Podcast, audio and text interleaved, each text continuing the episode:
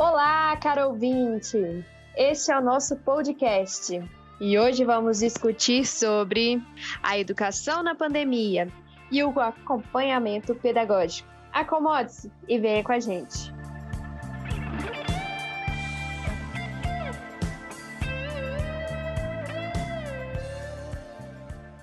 É, meus caros amigos da educação, pensei que viver um acontecimento histórico seria mais fácil.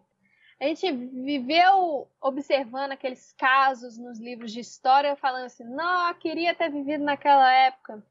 Mas cá estamos nós, vivendo uma pandemia. Uma pandemia.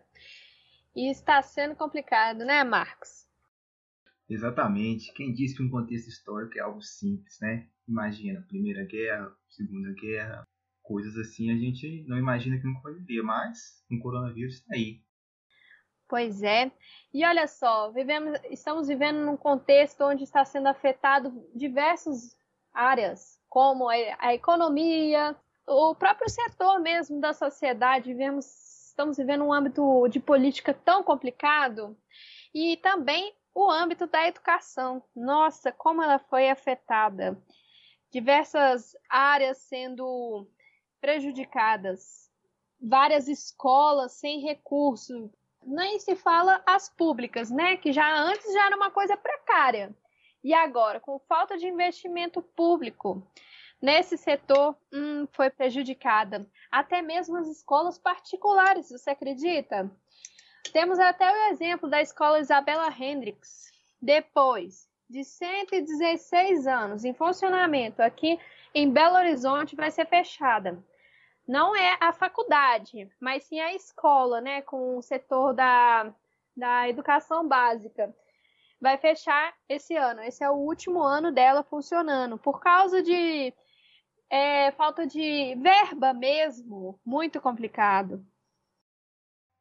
Exatamente, Amanda. É, a educação foi disseminada por esse coronavírus. Se a gente vê em relatórios como da Unesco, por exemplo, você vai ver que bilhões de crianças foram afetadas, milhões foram é, afetadas de forma mais gravemente. Porque, por exemplo, a gente tenta resolver isso, contornar isso com algum, algum tipo de tecnologia. Aulas online, por exemplo, seria, seria uma solução. Entretanto, tem gente que não consegue ter acesso. A, a Unesco vai nos mostrar isso. Cerca de aproximadamente, de acordo com eles, 1,52 bilhões de pessoas foram afetados, de alunos, na verdade, foram afetados pelo coronavírus. E, de acordo com eles, 826 milhões de alunos não possuem sequer computadores em casa. Agora, imagina, você tem essa, essa porcentagem enorme de, de alunos que sequer têm acesso a aulas online. É uma devastação enorme. E ainda tem gente que diz que a educação é para todos, né? Muito complicado.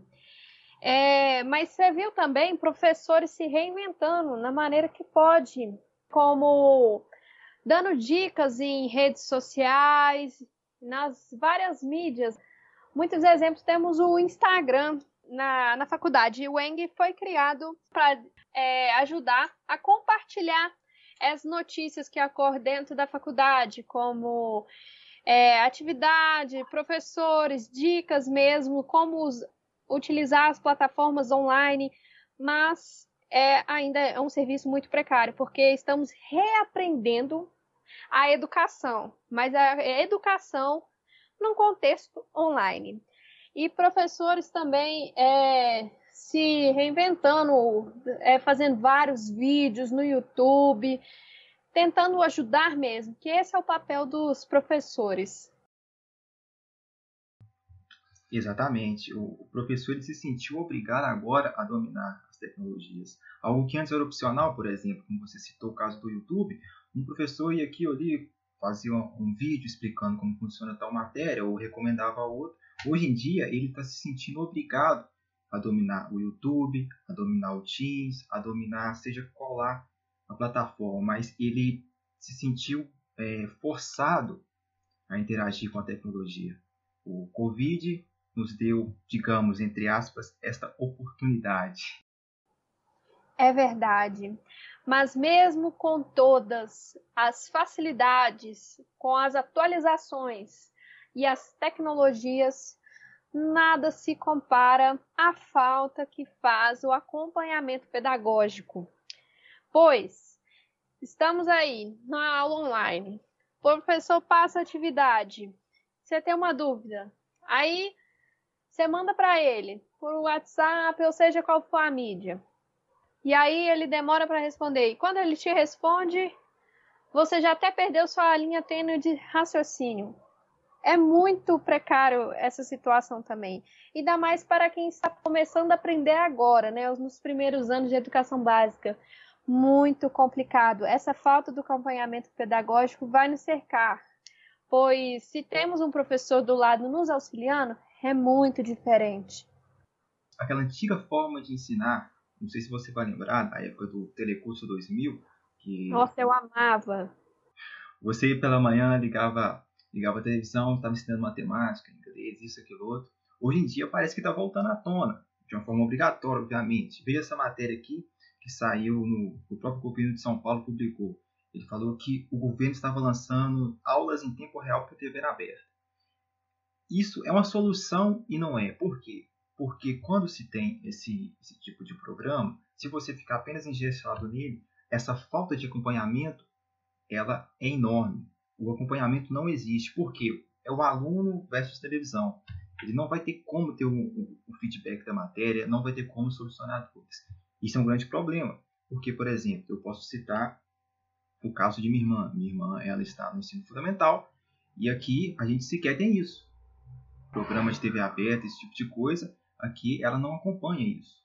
É outra geração, hoje em dia a internet, isso, aquilo, outro, mas ela não acompanha, ela não vê a internet como uma ferramenta de ensino. Então, para ela, não funciona. Para ela, a TV aberta seria a mesma coisa que nada. Compreende? Compreendo, eu concordo. E fora que quando você está em casa, tem muita distração.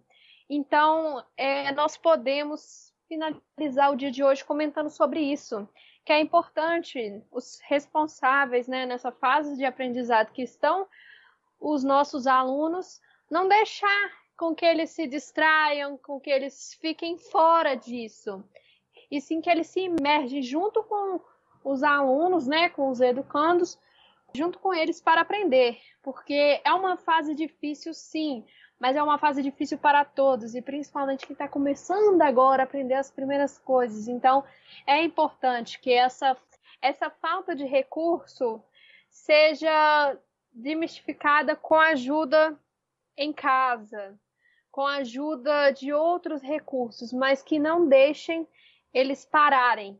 É importante que o estudo continue. Eu acredito que essa lacuna deixada no ensino, ela poderá ser reduzida com a ajuda dos pais. E creio que o apoio dos pais e a sua colaboração nesse momento difícil será fundamental para o aprendizado do aluno. Pois é. E finalizamos hoje o dia dizendo que a educação pode ser para todos, mas para todos aqueles que queiram que ela chegue até você. E não é preciso que você seja professor, mas é a importância de um professor sempre vai ficar.